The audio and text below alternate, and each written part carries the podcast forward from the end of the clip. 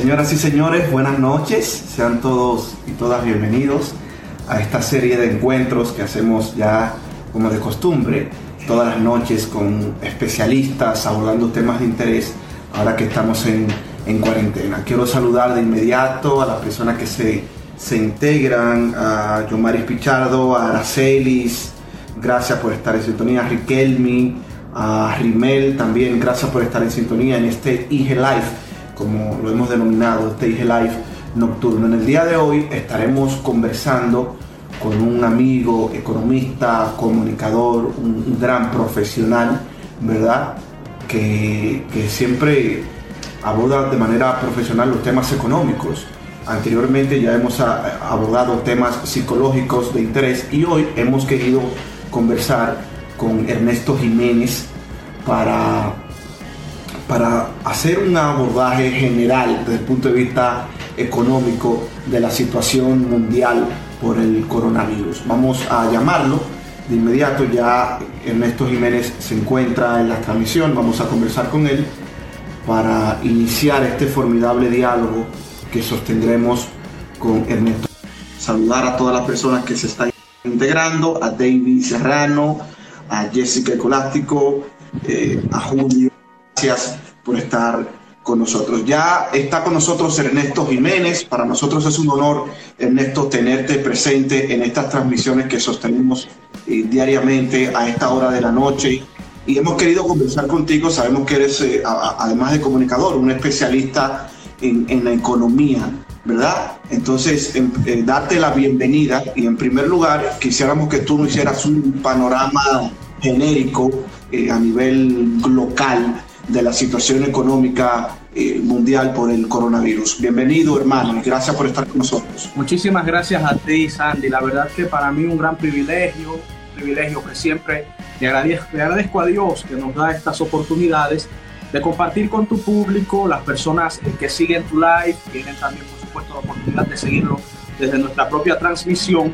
Y teníamos tiempo queriendo hacer algún ejercicio de comunicación juntos. Fíjate que en, esta, en esta coyuntura lamentable para el mundo, para la humanidad y para la República Dominicana, hemos tenido la oportunidad a través de la tecnología, las facilidades que nos aportan las redes, de hacer esta, esta comunicación conjunta que hacía tiempo queríamos realizar. Así que muchísimas gracias, hermano. Correctamente, correcto, así es. A nivel global, fíjate, estamos presenciando un momento inédito, un momento que no tiene parangón con el cual hacer una especie de comparación que nos permite entender desde dónde partimos y hacia dónde queremos ir.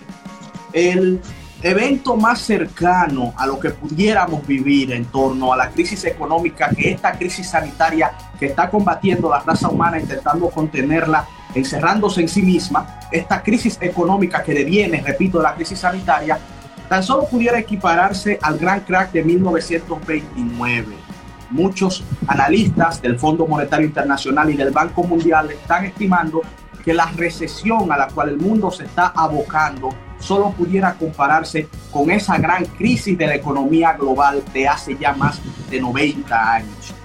La realidad es, querido hermano y amigos que nos están viendo, que la República Dominicana en ningún país del mundo está preparado para lo que estamos enfrentando nunca se había detenido, parado en seco la producción de industrias como el turismo, la producción de industrias como el transporte, nunca se había detenido completamente como se ha detenido en estos momentos.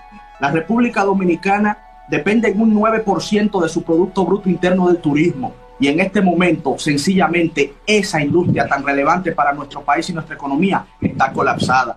Países como Nueva Zelanda, que dependen en un 30% de la industria turística, tuvieron que desde hace dos meses empezar a tomar medidas drásticas por los niveles de contagio que iban alcanzando en sus, en sus nacionales esta enfermedad de este virus.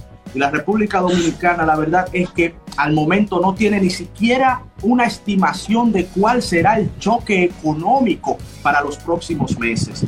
El ministro de Economía, Planificación y Desarrollo, el amigo Juan Ariel Jiménez, que le enviamos saludos y la verdad le manifestamos nuestro respeto y aprecio, estuvo hace un par de días dando unas declaraciones públicas a través de las redes sociales y de las facilidades que brinda la tecnología y aceptaba que el gobierno dominicano no tiene en este momento una idea de cuál va a ser el impacto económico real de este virus y sus secuelas para la productividad, el consumo y la demanda nacional. Por lo tanto... Desde el punto de vista de, los estadistas, eh, porque hay varias opiniones sobre las consecuencias económicas del COVID-19, ya tú hablaste de la paralización de la producción y, los servicios, la contracción de la demanda, el endeudamiento público y privado. ¿Cuáles son las consecuencias económicas? Evidentemente, tú acabas de decir que el gobierno no tiene una, un enfoque, ¿verdad?, de, cuáles serían esas consecuencias a presente y a futuro. Pero desde el punto de vista estadístico, y tú como especialista también del área, ¿cuáles serían estas consecuencias económicas para nuestro país en particular desde tu punto de vista? Bueno, acá caemos un poquito en el campo de la especulación, pero por supuesto una especulación informada, una especulación informada. A ver, como este virus y sus secuelas económicas están afectando de manera negativa la demanda y la oferta global, la República Dominicana va a tener dos shocks, terribles ambos. Un shock externo debido a que se va a deprimir la economía estadounidense y se va a deprimir la economía de la Unión Europea y un shock interno por el impacto que esto tiene en nuestra propia productividad. Empecemos con el shock externo. Los Estados Unidos de América y Europa envían a la República Dominicana más de 7 mil millones de dólares por conceptos de remesas por año. El año pasado fueron 7.500 millones de dólares, principalmente de Estados Unidos y de Europa. ¿Qué está pasando en la Unión Europea? Bueno, un panorama de desaceleración y de crecimiento económico que nos indica que esa economía en conjunto pudiera decrecer en más de un 2.5% este año. Están, han aprobado en el día de ayer, aprobaron un paquete de ayuda de salvataje de más de 500 mil millones de euros para los ciudadanos de la Unión Europea una ayuda, por cierto, que ha sido catalogada por los economistas de la Unión Europea como insuficiente y como una muestra de poca solidaridad, sobre todo en los países del norte de Europa, con los países más empobrecidos del sur de Europa. Un tema interesantísimo que pudiéramos tratar más adelante. Pero los Estados Unidos de América, el paquete de salvataje que aprobaron los Estados Unidos es el más grande en toda la historia del capitalismo. 2.2 billones de dólares. En español, esto lo entendemos como 2.2 millones de millón de dólares. En inglés, tendrían que leerse como 2.200 billones. Para que los amigos que nos vean entiendan, en inglés el billón es mil billones. En español, el billón es un millón de millón. Entonces, esa cantidad astronómica de dinero, que representarían prácticamente más de 20 repúblicas dominicanas, mucho más. Es una locura analizar eso. El país más rico del mundo son los Estados Unidos. Luego le sigue China, que produce 14 billones de dólares. Luego de China va Japón, que produce 4.8 billones de dólares al año. O sea, el paquete de ayuda a los Estados Unidos representa la mitad del Producto Interno Bruto del tercer país más rico del mundo. Para que wow. tenga idea de la cantidad de dinero que esas personas van a robar. ¿Y por qué han tomado medidas tan extremas?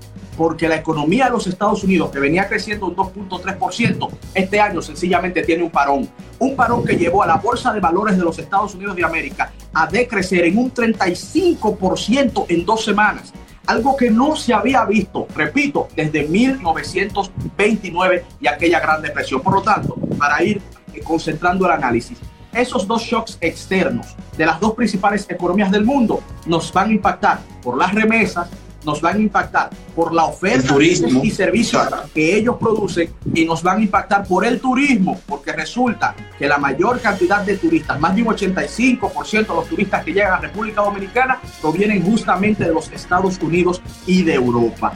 Eso en cuanto a lo externo, que es el golpe más fuerte. Usted, eh, tú, mencionaste, tú mencionaste, Ernesto, tú mencionaste la palabra crisis económica. Primero, crisis sanitaria, que evidentemente por la contracción de las personas que debemos, porque el antídoto es quedarse en la casa. Entonces, eso implica una falta de productividad económica eh, que afecta a la economía en sentido general. Entonces, eh, de una crisis sanitaria podemos pasamos a una crisis económica. pero en el país, por ejemplo, tú, hay una, evidentemente hay una caída brusca de la demanda, es decir, la capacidad de, de, consumo de las personas, una gran paralización del sector eh, comercial en términos económicos.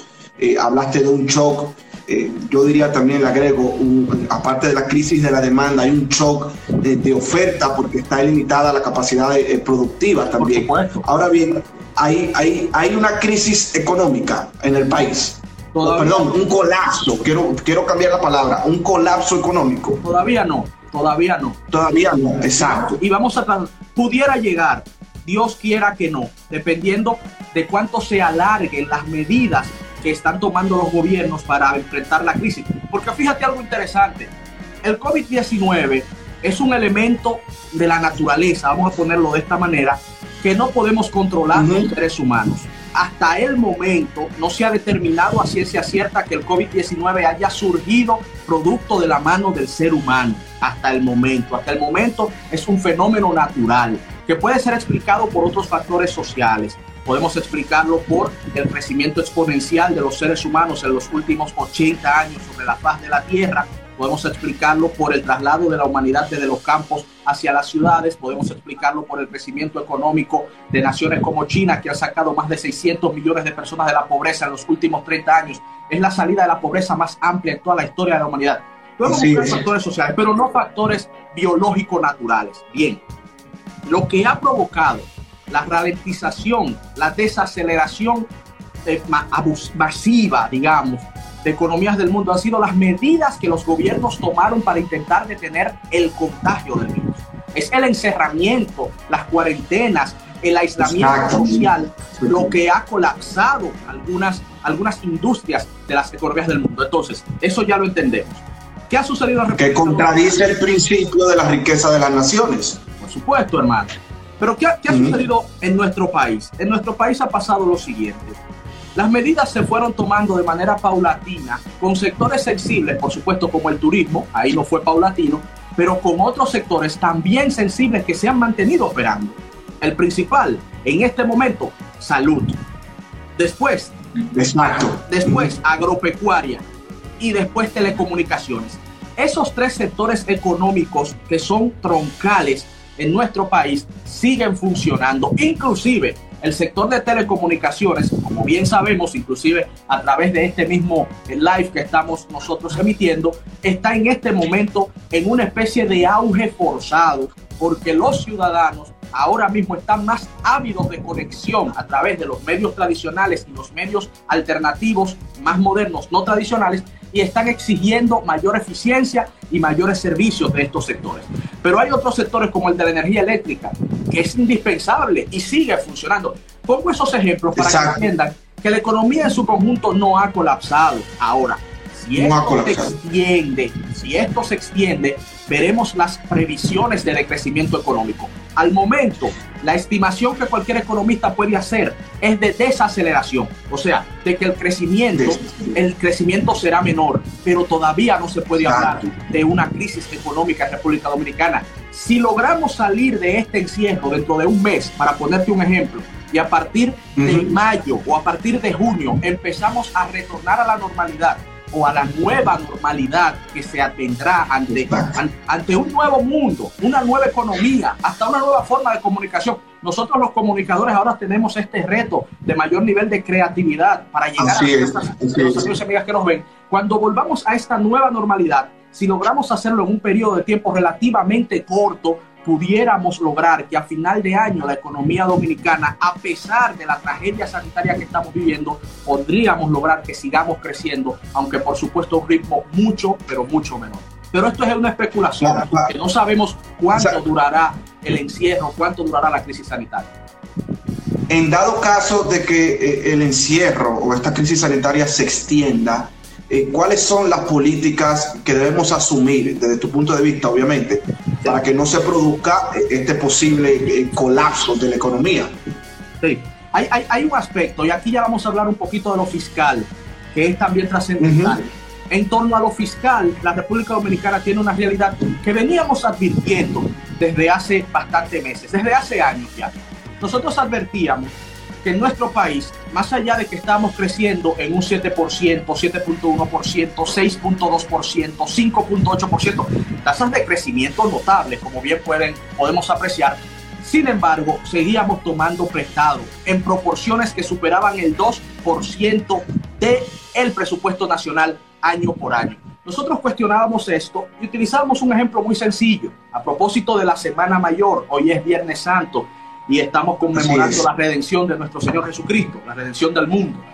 Nosotros poníamos el ejemplo de José, de José, que está en la Biblia, hijo de Abraham. José, el que interpretó los sueños del faraón de Egipto en el libro de Génesis de las Sagradas Escrituras. Cuando el faraón de Egipto, brevemente hago o recuento la historia, llama a José para que le interprete los sueños, aquel famoso sueño de las siete espigas flacas y luego siete espigas gordas, las siete vacas flacas y luego siete vacas gordas, José lo interpreta como que vendrán tiempos buenos en siete años, por eso el número siete, que como bien sabemos es un número sagrado en muchas religiones del mundo, y luego José interpreta que luego de los siete años buenos vendrán siete años malos, negativos para la economía de lo que era el reino de Egipto. El faraón pone a, José a cargo de las, de las finanzas, de la economía del reino de Egipto. ¿Y qué decide José? Que en los siete años de vacas gordas, los siete años buenos, se iba a ahorrar trigo, se iba a ahorrar dinero, monedas, se iban a ahorrar recursos para que luego, cuando viniesen los siete años de crisis económica o de vacas flacas, como el sueño se lo enseñó al faraón, entonces poder utilizar esos recursos que se recaudaron en los tiempos buenos. En República Dominicana venimos desde el 2003 creciendo año tras año, 17 años seguidos de crecimiento económico, incluso en el contexto de la crisis financiera y global del 2008.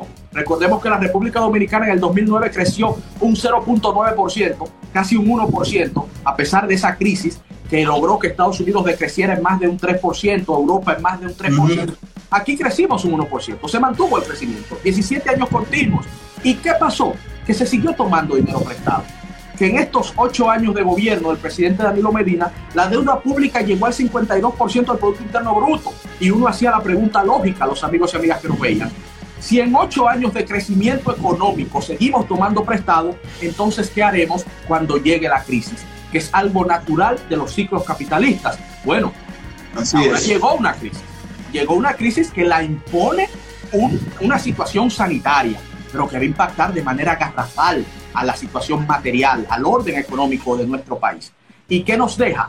Unas finanzas más endeudadas, en donde el 47% de los impuestos que pagamos se destinan a pagar dinero prestado, el 47%, unas finanzas que ya superan, repito, la deuda del 52% del Producto Bruto Interno, entonces ahora tendremos que buscar con mayor justificación, por supuesto, recursos prestados en una política expansiva de corte keynesiano para intentar mantener el consumo y la demanda agregada en niveles aceptables que no depriman la economía en sentido general. Eso es lo que va a pasar ahora. Y esto sí lo podemos decir sin ánimos de especular vamos a tener que endeudarnos aún más, con una situación fiscal más precaria, porque no supimos aprovechar los tiempos de vacas gordas y ahora vienen meses terribles para la economía mundial y pudieran serlo para la economía dominicana. Otro punto importante, el empleo.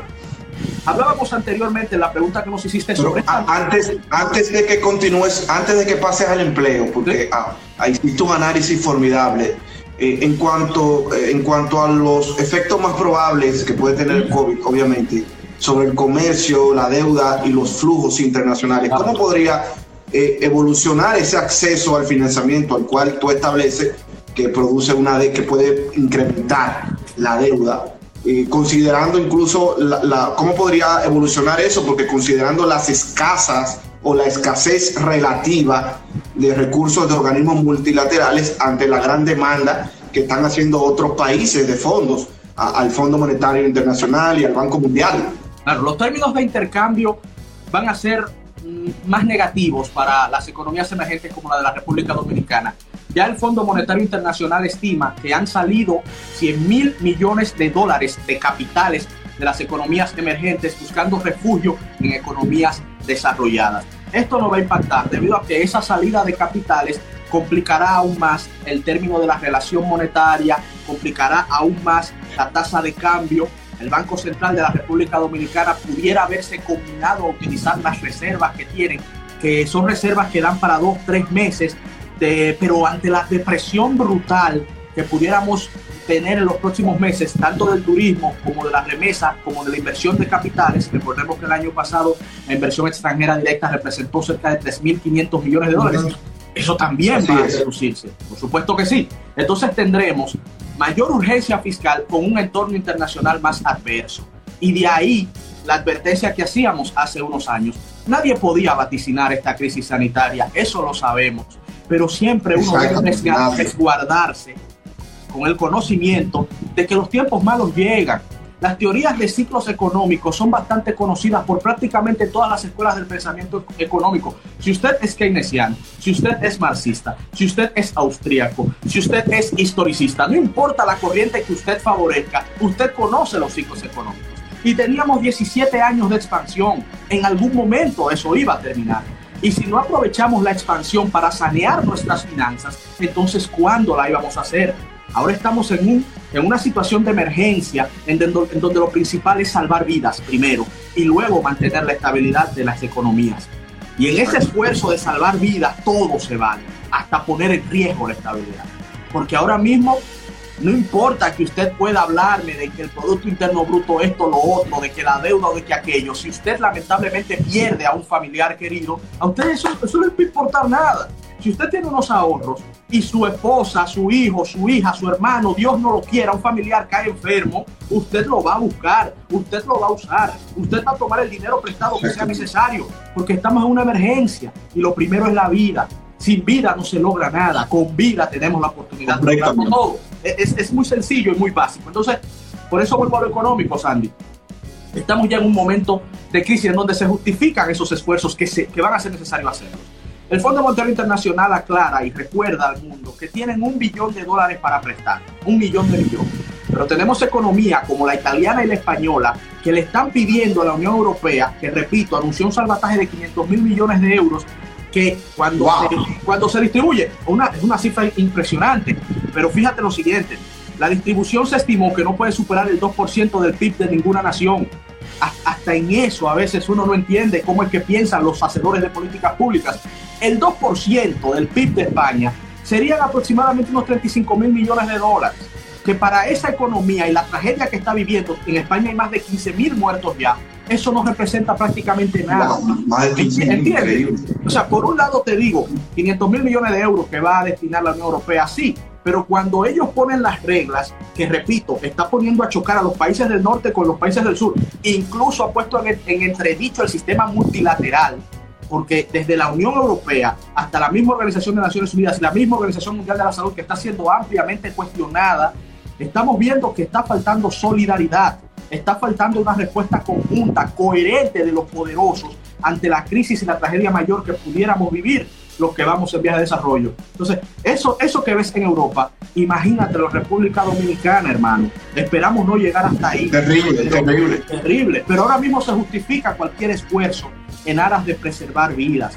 Sin embargo, volviendo a eh, me gustaría Ernesto, el, el tema del empleo, brevemente. El, tema del, empleo. Sí, sí, vamos a abordar el tema del empleo y luego abordamos algunas preguntas que están haciendo los televidentes a través de Instagram. Pero aborda el tema del empleo porque te quedaste ahí ahorita. Sí, sí, y, voy a ser breve. El asunto es que el tema del empleo es el punto que más está impactando en este momento personalmente a los dominicanos. La industria hotelera dominicana colapsó y no la dominicana, la industria hotelera global, porque está vinculada directamente al turismo. Más de 700 mil dominicanos han sido ya suspendidos de sus empleos por tres meses. Eso es muy grave, eso es muy grave. Gravísimo, porque estamos hablando del sector formal que está medido. Ese sector formal que cotiza en el TCS tiene el programa FASE del, del gobierno dominicano que hasta el momento va a amparar a 606 mil dominicanos. Fíjate que hay un desfase. Estamos hablando de 700 mil que ya fueron suspendidos de sus empleos en el sector formal. En el sector informal la tragedia es mayor el sector informal tiene que acogerse al programa Quédate en casa, con niveles de subsidio mucho menor del que provee FASE. FASE provee un 70% de tu ingreso siempre y cuando no supere los 8.500 pesos. Yo te pregunto a ti, ¿quién vive con 8.500 pesos? Y, imposible, imposible. lo que exige este La canasta básica supera los 20 mil pesos. La canasta, exacto, la canasta básica menor. La canasta básica promedio supera los 30 mil pesos. Y en este Increíble. Este, otro, otro efecto económico de este encierro ha sido la especulación a nivel mundial. Y a, y a raíz de la especulación y a raíz de que se deprime la oferta, entonces viene el alza de precios, porque la demanda sigue alta. Tenemos posibilidades escasas ante demandas prácticamente infinitas. Incluso hay demandas que son aún mayores, como la demanda de utensilios médicos y la demanda de productos agrícolas, de productos agropecuarios. Entonces, tenemos precios más altos e ingresos mucho más bajos, en algunos casos totalmente colapsados en el sector informal. Y esa gente, ¿quién la, quién la auxilia? Y del sector formal, de más de 700 mil suspendidos, solo están amparados 606 mil. Y de esos 606 mil, 250 mil presentaron errores ante el Ministerio de Hacienda en el programa de validación de datos. Y cabe, destacar que cabe destacar que el aumento de los precios que mencionaste es inevitable. De hecho, he escuchado eh, algunos eruditos economistas planteando un control de los, precios, de los precios. No, eso no funciona. Y a mí me parece algo totalmente absurdo. Me gustaría escuchar tu opinión. A, nivel histórico, el control de precios lo que logra es provocar más nivel de pobreza, mayor nivel de especulación, incentiva el mercado negro y a su vez incentiva mayor alza de precios, mayor escasez y al final mayor deterioro de la calidad de vida de todos los ciudadanos. Eso no debiera estar ni siquiera en discusión, ni de chiste. Ahora bien, hay una, realidad material y es que los precios están subiendo y los recursos disponibles se han reducido. Las familias están teniendo que usar sus ahorros. Repito, hay una parte informal. El sector informal de la economía dominicana supera el 52% acorde a datos oficiales. Y fíjate que ni siquiera el sector formal en este momento tiene una cobertura total. Hay dominicanos que tienen ya más de un mes sin recibir ingresos. Entonces, así esto puede crear, hermano, un drama social de proporciones indefinibles, de proporciones imposibles de vaticinar. Y hacia ahí es que no queremos llegar. Y hay algo que nos debe quedar claro a todos. Si esto se extiende en el tiempo, la economía dominicana no tiene la capacidad de soportarlo. Señores, el gobierno español, y he dado muchos ejemplos de España porque le he puesto mucha atención a esa nación, sobre todo a través del periódico El País de España, que siempre recomiendo. El gobierno español está considerando, tiene más de 15 mil muertos, y ellos están considerando retornar a la normalidad paulatinamente a partir del 26 de abril. ¿Ustedes se imaginan? O sea, los dominicanos todavía no estamos considerando esa opción, pero ellos ya se van desesperando por la situación social que esto les está creando. Imagínate en un país de escaso nivel material, de escaso nivel educativo, esto es importante. Hay más de 30 mil dominicanos que fueron detenidos por las autoridades porque no han respetado el toque de queda, pero hay una realidad económica de un país en vías de desarrollo, un país de amplia proporción de pobreza, en donde inclusive hay muchos dominicanos y dominicanas que no se pueden dar el lujo de dejar de producir dos días seguidos porque pasan hambre y eso se está viviendo y hay que tenerlo pendiente.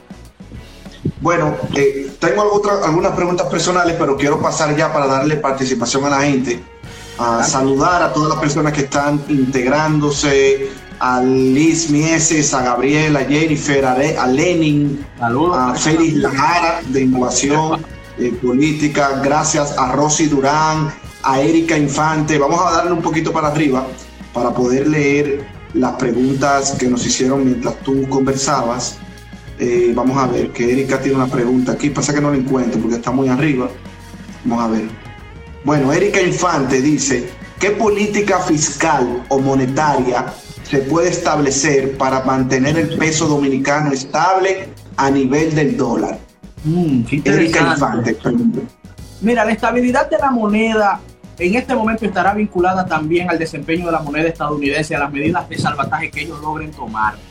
En República Dominicana debe crearse lo que, la economía, lo que el economista Marcel Jensen llama un escudo de protección social. Ese es un economista holandés que tiene todo un tratado ampliamente debatido en torno a la necesidad de políticas fiscales expansivas, creo que lo había mencionado, de corte keynesiano, para lograr de una u otra forma amortiguar el impacto que esto tendrá sobre los negocios, las empresas y las familias en las naciones que están en este momento eh, combatiendo el COVID-19, que es prácticamente el mundo completo. Entonces, la respuesta puntual sería que en cuanto a la moneda depende mucho también del desempeño externo de los Estados Unidos de América, pero en cuanto a nuestro desempeño, lo previsible es que se deprecie el peso dominicano porque será necesario, además de tomar mayores recursos prestados, y los tomaremos en moneda extranjera, también será importante utilizar algunas de las reservas del Banco Central de la República Dominicana. Siempre esto, por cierto, dependiendo de qué tanto se alargue la crisis y qué tan lenta sea la recuperación. Recordemos que el turismo es una industria importante para nuestro país y se estima a nivel internacional que la recuperación total del turismo pudiera durar dos a dos, a dos eh, años y seis meses. Si la República Dominicana vive algo parecido, es fácil intuir que tendremos que tomar amplios recursos eh, de préstamos en dólares, todos los casi la mayoría de los préstamos que se toman en este país, y eso por supuesto impactaría negativamente la relación de nuestra moneda con el dólar de los Estados Unidos. Pero repito brevemente, Sandy, es una situación de urgencia, es una situación de emergencia y todo el esfuerzo que sea necesario en orden fiscal para mantener la estabilidad económica y preservar vidas, todo esfuerzo es justificado. Para tomarte la palabra, otra pregunta que hace Freiman, Freiman04, que está en sintonía. Gracias, Freiman. Dice, ¿considera usted propicio el uso de los fondos de pensiones para apoyar esta crisis o paliarla? Interesante. Mira, acá yo tengo un dilema. Un dilema. Yo he cuestionado particularmente el método de capitalización individual por un ejemplo sumamente sencillo. Puede parecer muy loco, pero a veces se hacen copy-paste de políticas sociales, políticas públicas que funcionan en países desarrollados y que no necesariamente funcionarán en naciones como la nuestra. La República Dominicana, les repito, en su economía tiene un 52% de componente de informalidad. Como ustedes muy fácilmente sabrán, ese 52% no cotiza para una pensión cuando termine su, su plazo laboral biológico, 60, 65 años. Entonces, yo siempre lo he cuestionado por lo siguiente, si usted trabaja en el sector formal, usted cotiza, usted hace todos sus, sus años, 30 años, 35 años, cuando usted llegue a su edad de retiro, ellos le van a hacer un promedio en torno a lo que usted ha ahorrado, los intereses que ha ido, por cierto, a lo largo de los años, y ese promedio se lo harán, digamos que a 15 años, de manera mensual y le irán pagando mes por mes con los dineros que usted ahorró. Pregunta sencilla, ¿qué pasa si usted se muere a los cinco meses? O sea, usted duró toda una vida ahorrando. es una gran pregunta. una pregunta sencilla, pero es importante. Claro, hermano. Usted duró 40 años trabajando, ahorrando. Ese es su dinero, de su sudor, de su trabajo. Y cuando usted se retira, le dicen, mira, hermano, cogimos todo tu dinero y te lo promediamos mensual a 15 años. Ajá, pero ¿y si tú vives dos años? Los demás 13 años promediados, ¿quién lo disfruta? ¿A dónde va ese dinero? Lo seguro es que no va a sus manos, porque ya usted habrá pasado de este plano existencial. Entonces, yo cuestiono eso. Ahora, hay una realidad material. Muchos dominicanos en su necesidad pudieran caer en excesos. Hay familias que ya están endeudadas. Y si se les concediese, por ejemplo, un 40%, un 50% de esas pensiones ahorradas, muchos dominicanos en términos muy llano explotarían ese dinero, reventarían esos recursos en apenas unos meses y se quedarían muy lesionados en sus expectativas de pensiones futuras cuando ya se hayan retirado. Entonces el drama sería mayor a nivel social porque tendríamos una población envejeciente con recursos muy escasos exigiéndole al Estado mayores niveles de ayuda social. Entonces ahí se crearía un caos que creo lo más sano es evitar no tocando esos recursos y mejor utilizando el mismo Estado con políticas fiscales expansivas y, de ser necesario tomando dinero prestado para auxiliar a las familias, porque de todas maneras esos recursos la pagará, los pagará el pueblo dominicano a través de sus impuestos en los próximos años. Muy bien, estamos conversando con Ernesto Jiménez, comunicador, economista, un gran amigo que nos ha cedido este conversatorio en el día de hoy para compartirlo con todos ustedes. Quiero agradecer a todas las personas que han estado entrando, comentando. Vamos a continuar respondiéndoles. Otra pregunta, Ernesto, que te hacen es, ¿hasta cuánto tiempo el país podría resistir en caso, en caso que se extienda la crisis? Creo que tú respondiste más o menos anteriormente, pero vamos a responderle nuevamente. Podemos recapitular, miren, la Comisión Económica para América Latina, la CEPAL, estima que el PIB de la región de América Latina se reducirá en un 2% con el impacto actual de la crisis. La República Dominicana no va a ser una excepción, debido a que también nosotros estamos sufriendo este embate global. Estamos ya llegando a un estado de situación en donde los precios muchas familias dominicanas sí lo están sintiendo, están alcanzando cuotas inclusive insostenibles para la mayoría de los dominicanos y las dominicanas. Ahí hay unos escándalos de compra de bienes y servicios a precios exorbitantes que pudiera servir de reflejo a lo que pudiera suceder en nuestro país. Si esto se alarga dos meses más, hay sectores de la economía que ante el colapso sencillamente pudieran llevarnos a una tragedia social. Es lo que percibe. Es un elemento especulativo, pero que está parado en datos de la realidad. Yo, yo, pienso particularmente que el mundo, en sentido general, no resiste este estado de cosas por dos meses más. De ahí el ejemplo que les di de España y ejemplos, por ejemplo, la provincia de Wuhan ya está iniciando el retorno a esta nueva normalidad. En el día de ayer leí, Sandy, amigos que, que nos ven y nos escuchan, que en Wuhan, que es una ciudad de Hubei, en la provincia, recuerdan que ahí fue donde empezó esta crisis del coronavirus. Sí, empezó, así es. Claro, ahí fue, ese es el foco inicial. Y ya ellos están permitiéndole desde el día de ayer a las personas salir a las calles. Ahí hay fotos dramáticas de familias abrazándose, todos con sus, eh, con sus máscaras y sus guantes y eso pero ellos ya están iniciando. Ellos duraron. Que, que, es, un, que, es, un, aspecto eh, interesante analizar ya para otro momento, cómo esos países eh, eh, Corea del Sur, Singapur, China, en primer lugar también, han podido controlar, en, vamos a decir, en tan poco tiempo, de manera eficiente, la propagación del virus. Pudiéramos tratarlo en, un live más, más adelante. Lamentablemente, querido amigo, sabes que estaremos en este encierro por varios días más. Entonces, tendremos oportunidad de sobre otros tópicos. Así es. Podemos dedicarnos a analizar eh, economía internacional y, los impactos diversos a esas respuestas, tanto de Asia como de Europa. En realidad es una juxtaposición muy interesante la que se puede hacer ahí. Pero retornando a República Dominicana, para darle fin a la, la, pregunta del amigo que, que nos hizo su inquietud, miren, yo diría que dos meses. Yo pondría ese plazo fatal. No, no, no lo soportaríamos. Pero recuerden que dependemos también de las respuestas del exterior. Nada vale, imagínense, vamos a poner un caso cuasi apocalíptico, que en los Estados Unidos de América esto se extienda por, digamos que tres meses más, y que en Europa se extienda por tres meses más. Es un escenario espantoso.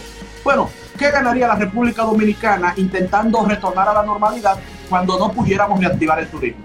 cuando no se reactivaría el ingreso de inversión extranjera directa, cuando no se reactivaría el trasiego de, personas ni de mercancías, cuando todavía tendremos este estado de emergencia en donde se privilegian recursos médicos y recursos de corte agrícola. O sea, no, no ganaríamos nada, somos una economía pequeña, prácticamente insignificante para el concierto de naciones a nivel global.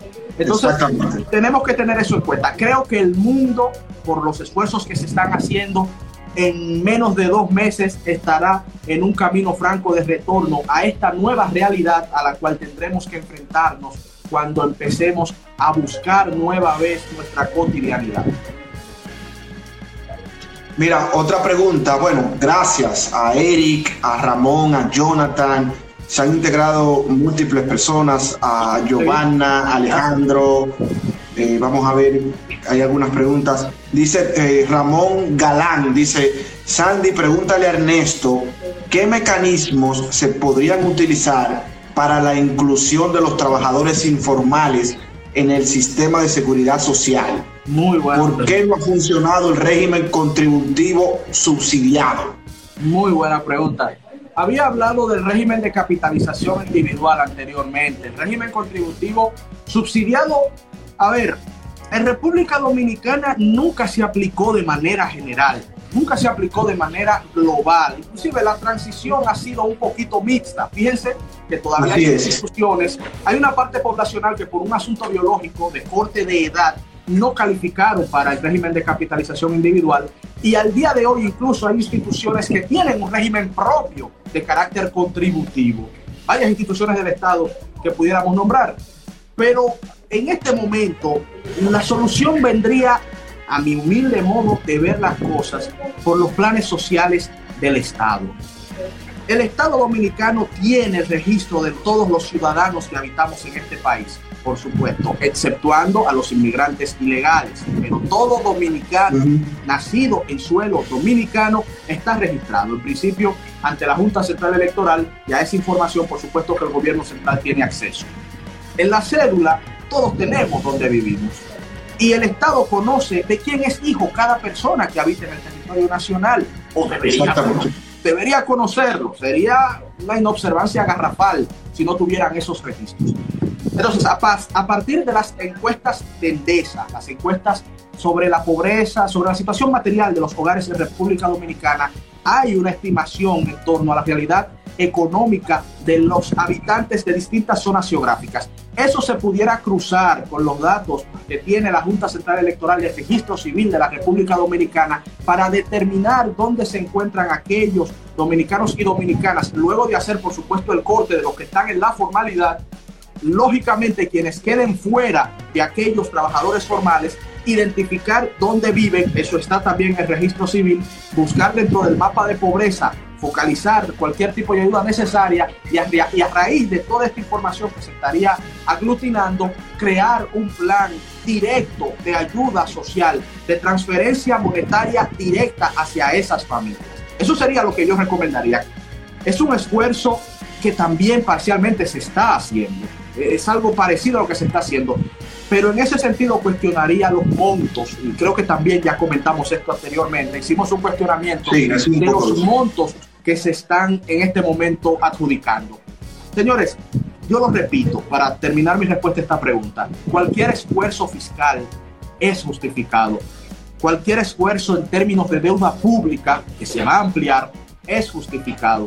Lo que debemos intentar es que no se deprima de manera que lleve a millones de dominicanos a la pobreza o a cientos de miles de dominicanos a pasar hambre, que no se deprima el nivel de vida de los dominicanos. Eso es lo fundamental en términos económicos. En realidad lo más importante es salvar la vida, pero en términos económicos eso es lo fundamental. Y todo esfuerzo en aras de lograr eso es justificado. No salir de a dar funditas o donaciones o canasticas, eso es clientelismo vulgar eso es politiquería barata. Eso es politiquería barata. Es identificar dónde están los más necesitados y hacerles transferencias directas a esos que son los más necesitados. Exactamente, cuenta, Lo terminaremos pagando con nuestros impuestos al mediano y a largo plazo, pero al día de hoy lo importante es salvar vidas y luego mantener la estabilidad material. Así lo veo yo, por lo menos. Eso es correcto. Mira, saludar a más personas que se integran a la transmisión. Muchísimas gracias a Natalie Taveras, a Alejandro, a Freddy, Rosala, a Wellington, a Miguel, a Jesús, a David. Dice David, eh, muchos saludos a Ernesto. Estudiamos juntos en la Trinitaria. Um, a Jorge Sad, gracias por estar en sintonía. A Rafelino Tineo, a Araceli Durán, que siempre está todas las noches compartiendo con nosotros en estos live. Um, dice Erika Infante, eh, es posible circular efectivamente, es posible circular efectivamente dentro de una economía cerrada o deberíamos replantearnos ser autosuficientes en sectores de la economía. Bueno, acá citaría, ver, miraría un poco ya por lo poético, citaría a John Donne cuando un hombre es una isla ningún hombre es una isla. Eh, somos autosuficientes en la parte agrícola, gracias a Dios. Bueno, somos autosuficientes en cerca del 90%. Gracias a Dios somos autosuficientes en la producción de sectores e industrias muy importantes como la industria cárnica. Gracias a Dios y al esfuerzo de los dominicanos y las dominicanas. Pero no está en este momento en juego replantearse un aislacionismo en torno o, un retroceso en la, en la interconexión que hemos ido logrando como humanidad, tanto a nivel tecnológico como a nivel físico, como a nivel presencial. La Unión Europea, particularmente siempre lo he considerado el ejemplo de, de, unión entre seres humanos y estados más hermoso en toda la historia de la raza humana. El nacionalismo tuvo su momento, el nacionalismo que lamentablemente está resurgiendo y esta crisis lo agrava aún más pero no creo que sea la respuesta para el futuro de la humanidad. La respuesta sigue siendo la unión, la respuesta sigue siendo el enfoque global, entender que somos una sola especie, que somos una sola raza, la raza humana, y que debemos trabajar juntos porque el destino de la humanidad es conjunto. Querámoslo, querámoslo o no, vivimos en esta sola casa, es un solo planeta. Y fíjense cómo este virus que empezó en Wuhan, que empezó en esa provincia de Hubei de China, está contaminando toda la humanidad. Ahí no importan fronteras, ahí no importa posición económica, ahí no importa raza, ahí no importa religión. El virus no conoce barreras. La barrera la inventó el hombre, el ser humano inventó las barreras. Entonces, no es un retorno a la autarquía, no es tampoco un retorno al encierro, ni un retorno al nacionalismo es entender, así como el virus lo entiende bastante bien, porque nos contamina a todos por igual, es nosotros también como estados, como ciudadanos, entender que somos lo mismo y que debemos enfrentar los desafíos unidos. Así lo veo yo y, sé que la, respuesta suena un poco más poética que económica, pero en realidad está esto inclusive vinculado a la naturaleza de los seres humanos. Fíjense que el mundo se ha encerrado en sí mismo. Y esto también... Correctamente. Y deja una lección, ¿eh? nos deja la siguiente lección, que lo decíamos Así como el ser humano, si usted no trabaja usted por sus sueños, nadie se los va a realizar. Si usted no pone sus esfuerzos para realizar sus metas, nadie las va a realizar por usted. Así también las naciones. Se vislumbra que aunque creemos en el internacionalismo, los pueblos tienen que asumir su destino. Claro, a sabiendas de que, repito, el destino al final de la raza humana es común. Todos vamos para un mismo sitio. Pero sí hay que trabajar por su país, para luego también pensar a nivel global en la humanidad. Espero que no, sea, que no se sienta contradictorio, pero lo que quiero decir es que sí, la República Dominicana debe mirar hacia adentro, el mundo se ha encerrado, pero también debemos entender que en ese mismo encierro si no usamos la solidaridad como bandera, si no ayudamos a nuestros hermanos que tienen peores posibilidades, si no ayudamos a la vecina o al vecino que tiene peores condiciones que nosotros, si los países más ricos no ayudan a los países más pobres, el bienestar general va a ser menor. Porque hay fenómenos que la gente no los entiende a simple vista. Por ejemplo, el fenómeno de la migración. El fenómeno de la migración que tuvo en vino Europa hace apenas unos meses tiene por, como muchas consecuencias políticas imperialistas de la misma Europa que sumieron en la pobreza a los pueblos del África y del, y del sudeste asiático. Entonces, los impactos son globales, aunque no siempre lo entendamos, y por eso las respuestas, considero, deben ser globales, sin perder de vista que cada quien debe poner su granito de arena. Usted no podrá ayudar a nadie si primero no se ayuda a usted, pero trate de ayudar al otro. Ahí está, puede parecer Sandy, y lo sé, como una especie de, contradicción, como un oxímoron, pero, pero para nada, para nada. Es primero trabajar desde dentro, pensando siempre que también hay que ayudar a los de fuera. Así es, correctamente. Mira, continúan las preguntas. Hay varias preguntas sobre el tema de, de la reducción de los impuestos y las medidas. Voy a tratar de sintetizarlas todas. Reducción de impuestos. Ah. Exacto, tiene que ver con las medidas que ha dispuesto el gobierno para mitigar un poco la, situación económica generada por el virus. A nivel fiscal se, declaró una por prórroga por el pago de impuestos de las empresas, también se aplazó la, declaración de impuestos sobre la renta a personas físicas, eh, etcétera. ¿Cuál es tu opinión de estas medidas? Y yo agregándole también desde el punto de vista en cuanto al crédito eh, se han tomado medidas eh, pertinentes también para expandir las políticas eh, monetarias. Tu visión generalizada sobre este tema. Sí, lo habíamos explicado anteriormente. Quizá como lo, dijimos en términos generales no se entendió. Cuando hablamos de políticas No, no es que no se no es que no se entendió. Lo que pasa es que tú sabes que hay personas que se integran tarde a la ah. transmisión y quizás no escucharon. Bueno, pero bueno, vamos a recapitular, a recapitular resumiendo, pero ya, ya habíamos tratado ese tema. Hablábamos de la necesidad de utilizar políticas fiscales expansivas. Esto viene en dos segmentos. Por supuesto, buscar recursos que principalmente vendrán de, de fuentes externas de financiamiento, dinero prestado en términos bien sencillos y también del término ya de nosotros como hacedores de, de, impuestos, los que pagamos los impuestos somos nosotros los ciudadanos, estos se van a deprimir. Les doy un dato bastante sencillo. El presupuesto del año 2020 se empieza a trabajar por ahí por mediados del año 2019. Lo estimado para este año en torno a recaudación por concepto de ITEVIS, que es el impuesto más conocido, es un impuesto al consumo y es el más conocido por los dominicanos, ascendía a cerca de 239 mil millones de pesos en el, 2000, en el 2020 por concepto de ITEVIS. Como ustedes se imaginarán, esto se va a deprimir. Esto se va a reducir de forma considerable. Pero también les doy otro dato. Para el mes de marzo, el impuesto selectivo a los combustibles se redujo en 2.700 millones de pesos. O sea, Les doy dos ejemplos, claro, dos ejemplos sencillos para que la gente entienda que desde ya el gobierno está, el Estado dominicano está dejando de percibir cantidades importantes de impuestos.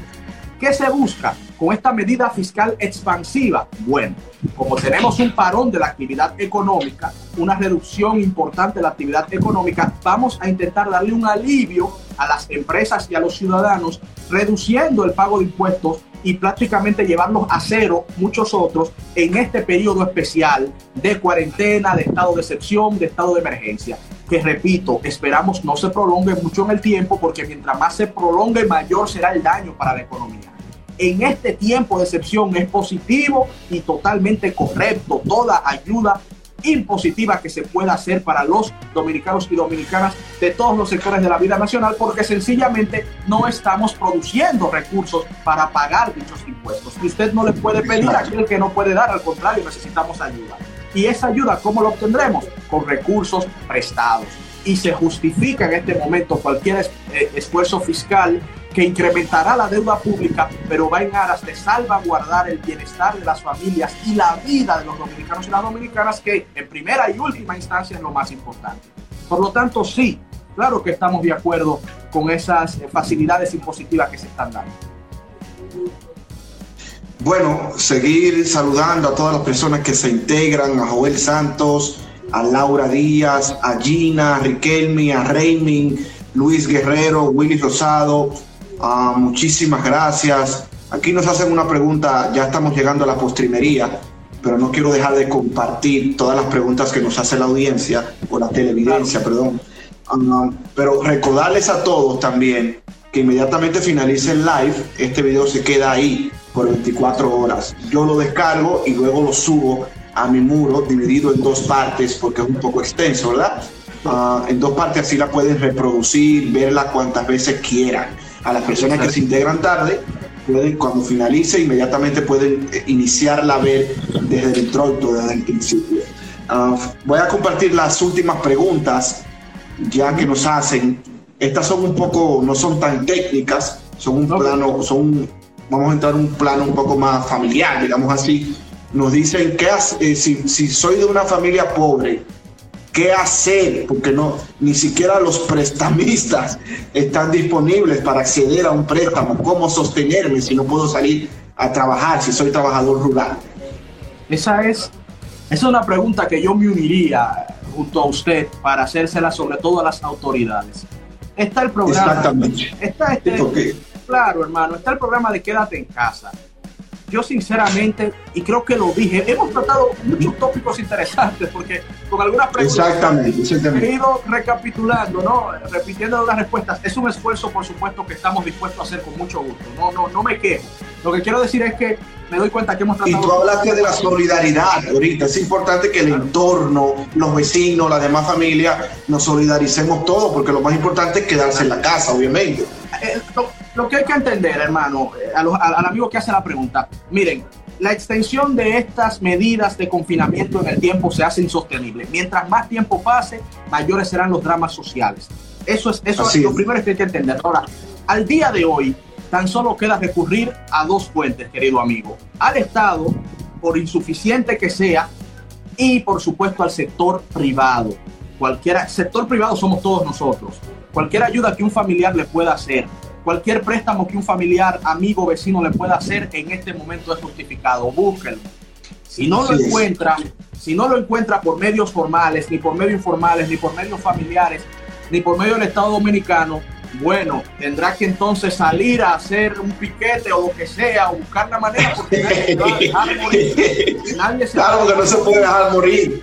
Y, y hacer y llamarle la atención al Estado, que debe ser el garante de su bienestar, de su salud, de su libertad. Es, el Estado, no el papá Estado, no el Estado clientelista, sino el Estado que debe jugar su rol en una crisis, en una condición de emergencia, en una condición sin precedentes. El Estado debe jugar su rol. Por eso decimos, si hay que tomar dinero prestado, que se tome dinero prestado, pero que se le llegue la ayuda que llegue la mano del Estado, que para algo pagamos impuestos, es para que funcione, es para que sirve, es para que nos salve en momentos de crisis y nos den los servicios básicos en momentos de normalidad. Este no es un momento de normalidad. Este es un momento en donde el Estado debe actuar y a él en última instancia debemos buscar y pedirle y exigirle que, que actúe, que funcione. Es lo único que pudiera decir. Lo demás, como comunicador, al igual que Sandy, hemos sido portavoces de muchos casos lamentables. Recuerdo, querido amigo y amigos y amigas que nos ven, un caso de una doña, ella me pidió, o ellos me pidieron que no diera su nombre, de Villamella, que ella vivía de vender unas empanaditas eh, en el día a día y recogía unos recursos que junto a las ayudas que le llegaban le daba para vivir con cierto nivel de dignidad. Pues resulta que la doña no está produciendo ni un centavo y los amigos, la comunidad la están manteniendo literalmente. Y, y bueno, y conozco otro caso de unas iglesias evangélicas que están haciendo colectas para ayudar a los menos favorecidos en un barrio en Los Minas. O sea, eh, bueno, el, barrio de Los Minas, en un sector de Los Minas. Entonces, son asuntos que están pasando, que parten el alma, pero que son parte de la realidad de un país como el nuestro, que tiene amplios bolsones de pobreza. Señores, somos un país de escasez material. Yo lo repito mucho esto. Y, digo mucho, Totalmente de acuerdo. que somos un país, para entender la realidad dominicana, amigos y amigas, hay que empezar por lo siguiente, entender que somos un país pobre. Óigalo así, aunque suene feo de escaso nivel educativo y de escaso nivel de desarrollo institucional. Cuando usted entiende esas tres cosas, usted puede empezar a analizar la realidad de su sociedad, que es en este, en este caso la nuestra, la República Dominicana. Yo le quiero agregar una anécdota personal también, ya que tú hiciste una. Es sobre eh, la casa de mi madre, eh, un haitiano, una persona de, origen haitiano. No sé si estaba eh, ilegal o no, porque esos son detalles que no lo manejo, pero la, la persona, no voy a mencionar su nombre, la persona se fue a pedir al hogar porque no tenía cómo sostener a su familia. Nosotros nos, eh, indudablemente lo asistimos, pero me dio mucha pena porque yo pensé cuántas personas están como él. Y él, él tuvo el valor de salir a pedir a otra casa que en, otra situación, una persona que te vaya a pedir a tu hogar, tú lo que haces es que te asustas, porque puedes, puedes creer que, que, es hasta un atraco o lo que sea. Claro. Pero de verdad que eh, me, me, puse a pensar en eso, cuántas personas están en esa misma situación. Y aprovecho para fomentar y, llevar el mensaje a todos de que la solidaridad, como tú lo mencionaste ya en tus palabras, es sumamente importante y determinante en esta situación de crisis eh, que estamos viviendo en el país. si usted conoce a algún vecino, alguna, algún envejeciente que sea vecino de usted, que usted entienda que pueda asistirle con lo que sea, debe de hacerlo, porque lo importante es salvar vidas en este, en este instante. Ya finalmente, Ernesto, agradecer a todas las personas hay muchísimas preguntas, eh, pero será para otro entonces. Mira, se acaba de integrar José Antonio Rodríguez. Saludos para él. Saludos, José Antonio. Saludos para él. Gracias por estar en sintonía. Y a, a Rose, a Elaine, eh, nuestro amigo Aristides Marte, también que se integra. A José Ismael Mencía. Eh, gracias a Sheila, a Dionis Tejeda. Muchísimas gracias a todos. Eh, recuerdo, el live cuando finalicemos ahora se va a quedar ahí, usted lo puede ver desde el inicio y en mi muro también y en el muro de Ernesto porque yo se lo estaré enviando podrán ver la conversación completa. Finalmente, Ernesto, eh, reflexión final y lecciones que aprender desde el punto de vista económico de toda esta situación generada por el COVID-19? Mira, las lecciones prácticamente yo las conjugaría en una lección de sabiduría humana. Lamentablemente la naturaleza humana, he estado mucho reflexionando sobre la naturaleza humana, leyendo un poco a Montaigne, reflexionando en algunas escrituras de mucha sabiduría. La naturaleza humana no cambia mucho. Te recomiendo, te recomiendo a Kierkegaard, Soren Kierkegaard. Ah, el filósofo. Muy bueno. ¿cuál, ¿Cuál libro de él? Porque él, tiene una obra bastante amplia. Él, tiene uno que se llama eh, La estética del yo, que habla de. es un poco eh, espiritualista, ¿no? Soren Kierkegaard, un danés que fue expulsado de la iglesia, de la iglesia en aquellos tiempos. Te, estaré enviando sus libros. La voy a buscar. La voy a buscar. Pero te, te, decía, en estas reflexiones que uno hace, introspectiva, uno se da cuenta que la naturaleza humana cambia muy, muy poquito. Y, y están aflorando en torno a esta crisis la realidad de muchas cosas que uno venía observando que no andaban muy bien y algunas otras que andaban muy, muy, muy, muy mal.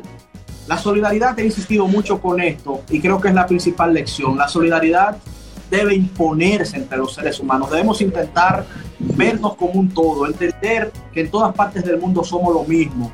El hombre es lo mejor, el ser humano es lo mejor y lo peor, si decide serlo. Y las circunstancias lo que suelen es sacar a flote a aquellos que llevamos dentro. ¿Y qué estamos viendo? Bueno, a petición de la gente, eh, que piden la, la, oportunidad de que Ernesto pueda finalizar eh, su análisis. La transmisión se cayó por el, por el tema de la duración, pero ya eh, nuevamente estamos con ustedes. Vamos a ver si Ernesto entra para que pueda hacer su reflexión final y se despida de toda la evidencia a través de Instagram. En unos momentos ya estará Ernesto Jiménez y en la despedida de este programa eh, de transmisiones en vivo que sostenemos en mi cuenta personal y en la cuenta de Efecto Local. También muchísimas gracias. Ya Ernesto está ahí. Ernesto. acá, estamos. Habíamos hasta desconectado esto ya. A ver. que retornar de emergencia, pero pero nada, hermano, te, te, doy las gracias, te doy las gracias. Sí, simplemente era para agradecerte por tu tiempo. Sé que tienes mucho, muchas cosas con tu tiempo, mucho trabajo, eh, estando en el hogar agradecerte a tu pareja Jessica también, que es una gran amiga que ha hecho posible también esta conversación. Saludos, saludos a tu padre también y a toda tu familia. Y nada, muchísimas gracias. Espero tener la oportunidad de compartir nuevamente. Eh, porque estaremos muchos días en casa, como tú dijiste. Gracias, hermano, por la oportunidad de poder conversar contigo, con tu público y compartir esto, todo este conocimiento con toda nuestra televidencia. La verdad es que el agradecido soy yo. Espero tener la oportunidad de hacer este ejercicio de comunicación más adelante contigo. Luego, cuando volvamos retornando a esta nueva realidad que tanto hemos hecho referencia, vamos a buscar también seguir construyendo espacios juntos. Hay muchos amigos y amigas que están al tanto de eso, que te tienen mucho aprecio, nos tienen aprecio a nosotros también y quieren que que hagamos eh, estos, estos ejercicios comunicativos. A mí me gustaría escucharte a ti respondiendo algunas preguntas. Por ahí un amigo me decía, Claro, podemos hacerlo inverso. cuando tú quieras, tú solamente pones el día y lo podemos hacer inverso. O sea, tú transmites y me llamas a mí. Lo vamos a hacer, lo vamos a hacer para que, para que también muchas personas que me siguen te conozcan. Exacto de tus ideas. Puede ser, puede ser, puede ser este sábado o, el día que tú prefieras.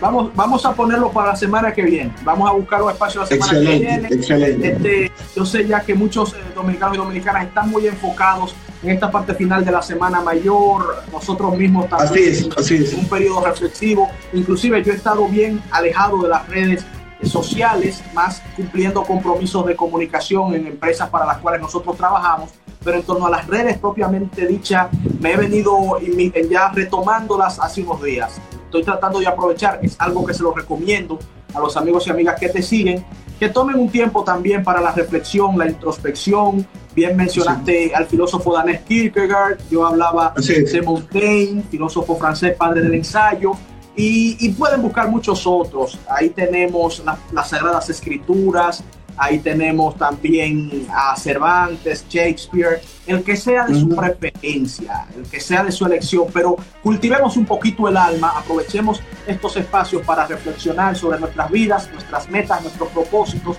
y saquemos provecho ¿no? de esta, esta imposición que ha sido este confinamiento.